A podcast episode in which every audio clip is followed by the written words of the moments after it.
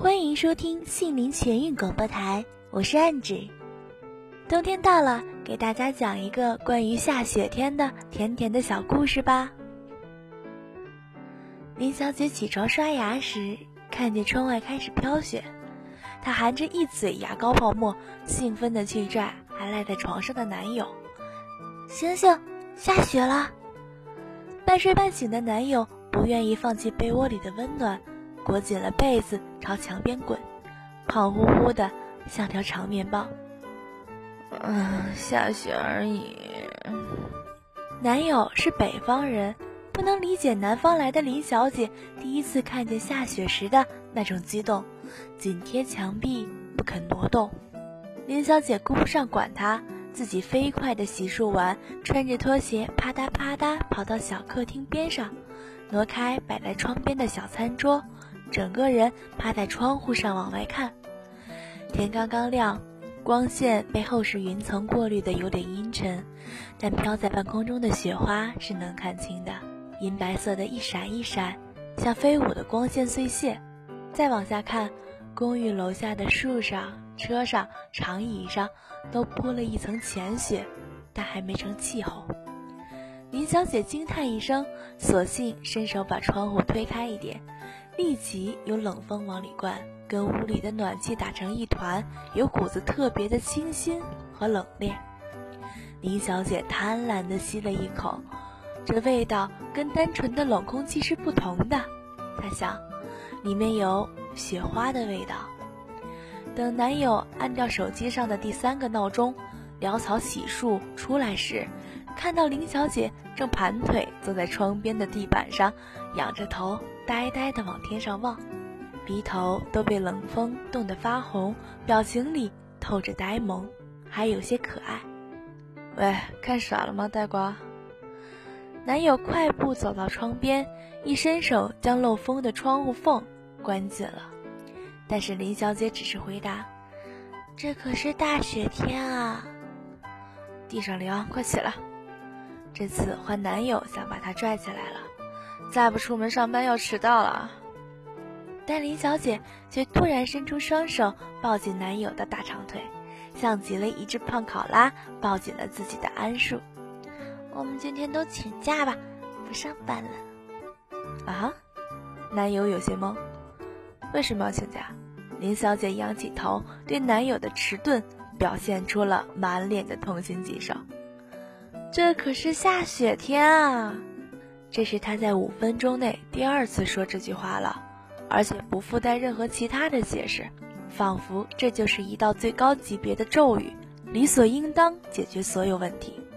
男友试图将被抱着的腿松开，但几番挣扎，也只是拖着林小姐在地板上沉重地挪了一小圈而已。别闹！男友很无语，为什么要因为下雪就请假啊？因为它是下雪啊！林小姐爆发了。下雪天就是老天在启示我们，下雪天就是应该停下一切纷扰，和心爱的人一起窝在家里，享受温暖和爱。最好再有碗热乎乎的红豆年糕可以吃。而这一切如果没有下雪做衬托，就根本让人体验不了那么极致的幸福。这个机会我已经等了二十多年了，整个人生就等着要放肆任性这一回，所以他完全配得起我们宝贵的一天年假呀。男友有些被吓到，所以你想说下雪是光明正大的偷懒是吗？差不多吧。林小姐理直气壮的点点头，不知道是被林小姐的歪理唬住了，还是趋于女友的耍赖皮。总之，男友也跟她一起请了假。繁忙许久的生活，凭空多出来一天闲暇，而这还是个难得的下雪天。男友突然觉得这样似乎也不错，于是他去搬了两条厚垫子来，一条铺在两人所坐的地板上，一条拿来把自己和女友裹成圆滚滚的粽子模样。窗户边的暖气还是不够暖，他笑眯眯地伸手搂住了女友。现在是不是更能享受温暖和爱了？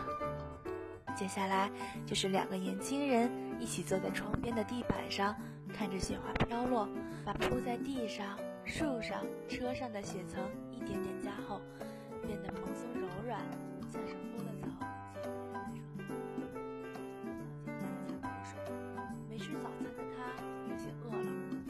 吃年糕汤、小汤圆儿、糯糍粑，以及一切模样热腾腾却与鸡血有副相似模样的好吃的。这时，下雪天的唯一一点小瑕疵就显露出来了。即使放纵自己下了一张超丰盛的外卖大单，他也会被送的特别慢。林小姐听着肚子发出的咕噜响，觉得自己可能撑不到外卖的食物送到了，只能抓紧男友的手给自己加戏。如果我中途饿死了，作为我的此生之爱，那份红糖糍粑糕的继承权归你了。呃，好吧，男友在偷笑。那酒酿丸子也归我吗？不行，就算是挚爱，也没有酒酿丸子来的重要。林小姐表情愤然的一跃而起，朝厨房冲去。见过下雪天的南方女人，绝不认输。可惜冰箱里空荡荡的，除了一枚生鸡蛋之外，什么也没有。林小姐捧着那颗光生生的鸡蛋，一脸绝望。她想认输了。但男友不让她输，他从林小姐手里接过那颗鸡蛋，一手将平底锅放在灶上，开火，锅热，倒油，磕破蛋壳，清亮的蛋清裹着蛋黄落在锅中，与热油亲密接触，蛋白一下子被烫开，在锅底呲呲作响，温暖的香气足以灌满整间小厨房。至少有个荷包蛋做供给，你就能撑到外卖送到了。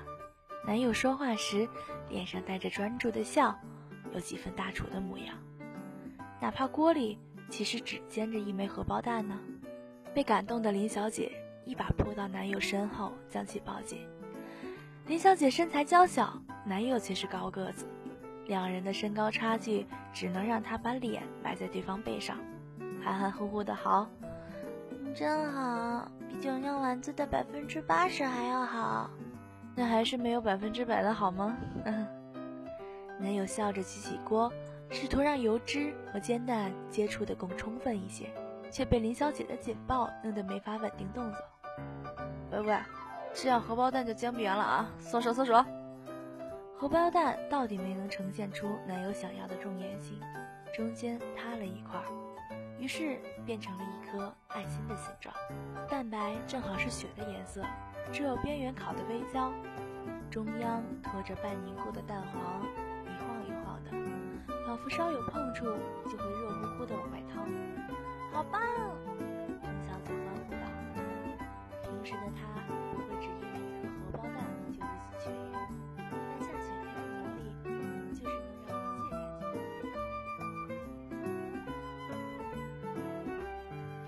感谢大家的收听，希望今年的石家庄会被雪所包围着，希望你们也会有恋人。